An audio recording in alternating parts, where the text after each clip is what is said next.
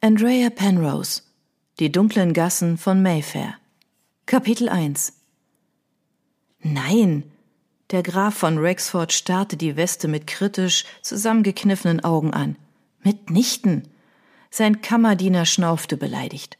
Sie beabsichtigen doch wohl nicht, auf dem heutigen Galaball von Kopf bis Fuß in Schwarz gekleidet zu erscheinen. Sie werden aussehen wie ein Bestatter. Würden Sie es vorziehen, wenn ich aussehe wie das Äffchen eines Straßengauners? Tyler zuckte mit den Schultern, als würde ich je etwas derart Vulgäres andeuten.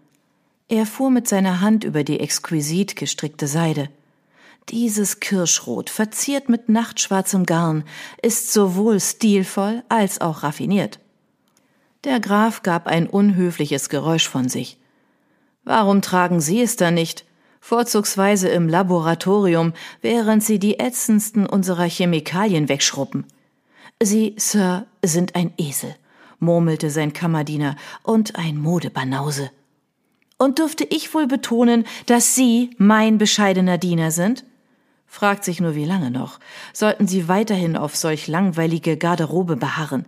Ein Mann meines seltenen Talents braucht Herausforderungen. Dann begeben Sie sich in die Bibliothek in meinem Arbeitszimmer, sagte der Graf affektiert, und nehmen Sie das Buch über Benjamin Silliman zur Hand, damit Sie über seine Experimente mit Mineralen lesen können. Er fuhr sich mit der Hand durchs Haar. Ich möchte wissen, ob wir seine Ergebnisse mit Säure und Quarz replizieren können. Und dann, sollten die Ergebnisse entsprechend meiner Erwartungen ausfallen, habe ich eine Idee, die ich ausprobieren möchte. Tylers verärgerter Blick wich einem der Neugier. Hm, Säuren, sagen Sie?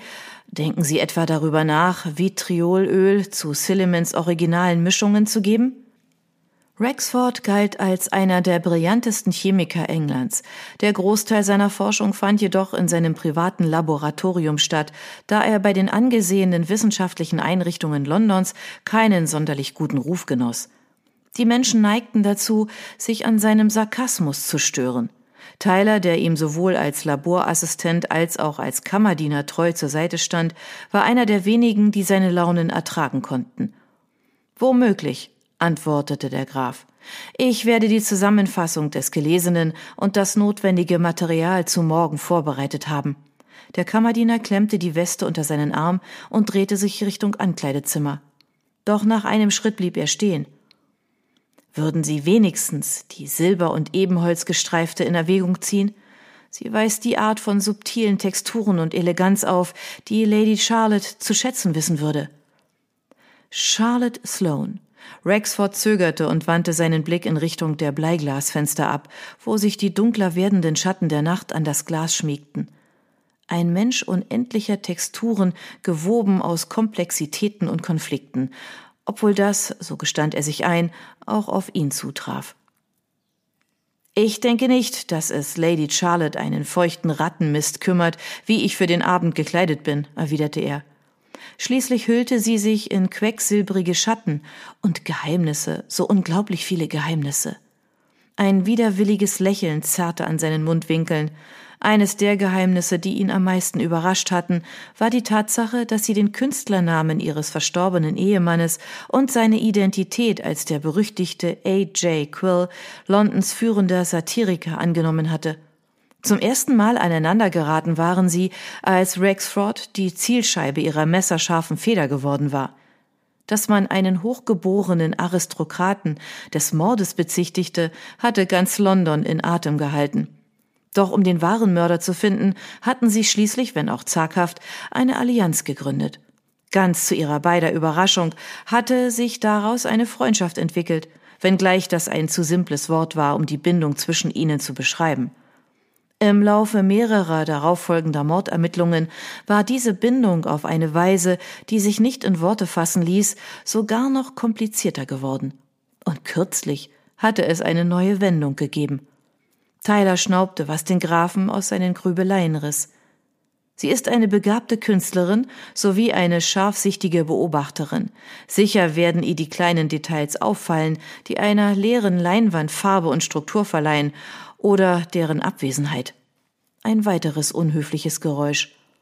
Beschuldigen Sie also nicht mich, sollte sie beschließen, dass Sie ein Mann fehlender Vorstellungskraft oder schlechten Geschmackes sind. Ich bitte Sie, Tyler, vermiesen Sie Rex bloß nicht die Laune, erklang eine Stimme aus dem Korridor.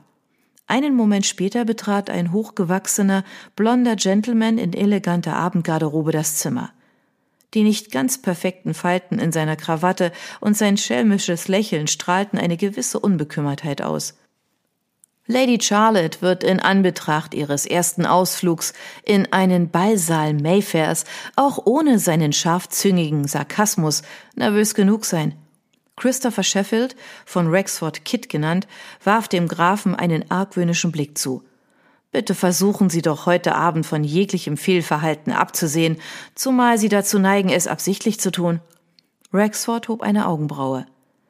Wollen Sie tatsächlich mir Schlechtes Benehmen vorwerfen? Sheffield war seit ihren Tagen in Oxford ein enger Freund des Grafen. Als jüngster Sohn eines Marquess überließ man ihm keinerlei Verantwortung über die riesigen Ländereien seiner Vorfahren, und sein herrschsüchtiger Vater ließ den Geldhahn der Familie gerade so weit aufgedreht, dass ihm ein winziges Taschengeld zufloss. Gelangweilt und frustriert übte er an seinem Vater Vergeltung, indem er in exzessiven Mengen trank und spielte, ein Verhaltensmuster, das niemandem gut tat. Mit nachdenklich verzogener Miene überquerte Sheffield den Teppich und nahm in einem der Sessel vor dem Kamin Platz. Möglicherweise versuche ich ja, mich zu ändern. Wenn das kein Anlass zum Trinken ist, scherzte Tyler, während er zu dem Beistelltisch ging, auf dem ein Tablett mit Karaffen stand. Sheffield hatte eine Schwäche für den teuren Brandy des Grafen. Er wies den Vorschlag mit einem gleichgültigen Winken zurück. Nein, nein, ich möchte einen klaren Kopf bewahren. Sind Sie krank? fragte Rexford. Ha, ha, ha. Mit gekränktem Blick ließ sich sein Freund tiefer in die Kissen sinken. Ehrlich gesagt wollte ich etwas mit Ihnen besprechen.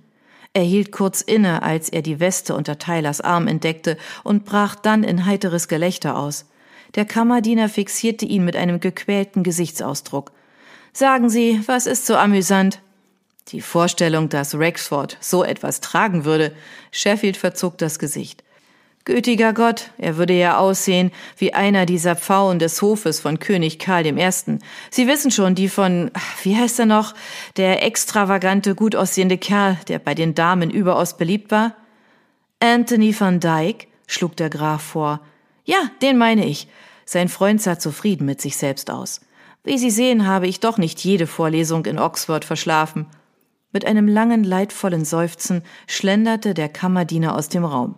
Sheffields Grinsen verweilte einen Augenblick und wich dann einer unsicheren Miene. Ich wage zu behaupten, dass Lady Charlotte nervös ist, was ihren ersten großen Auftritt in der gehobenen Gesellschaft betrifft. Ein weiteres von Charlotte Sloanes Geheimnissen hatte jüngst eine große Veränderung in ihrem Leben bewirkt. Die Tochter eines Grafen war von ihrer Familie verstoßen worden, weil sie mit einem Mann unter ihrem Stand nach Italien durchgebrannt war, und dann, nachdem sie Witwe geworden war, hatte sie es gewagt, sich durch Talent, Mut und Hingabe ein unabhängiges Leben in der Unterschicht aufzubauen. Doch der jüngste Mord an ihrem Cousin und die Verhaftung seines Zwillingsbruders für das Verbrechen hatte sie gezwungen, aus dem Schutz der Schatten heraus und zurück in die glitzernde Welt der Schönen und Reichen zu treten, um den wahren Täter zu finden. Rexford begab sich an den Beistelltisch und schenkte sich einen Brandy ein. Ich wage zu behaupten, dass Sie recht haben. Er hob sein Glas. Sicher, dass Sie mir nicht Gesellschaft leisten wollen? Sein Freund winkte schroff ab. Er zuckte mit den Schultern und nahm einen Schluck, bevor er das flüssige Feuer auf seiner Zunge prickeln ließ. Was, wenn sich herausstellt, dass sie ihr neues Leben hasst? Sheffield stand auf und begann auf und ab zu laufen. Sie wissen, wie sehr sie die Heuchelei und die Selbstsüchtigkeit des Adels verabscheut. Sie ist bereits einige kleine Kompromisse eingegangen, doch sie wird noch weitaus mehr Veränderungen vornehmen müssen, um in ihre neue Welt zu passen und sein Freund seufzte besorgt. Und sobald man sich erst einmal verändert hat, gibt es kein Zurück mehr.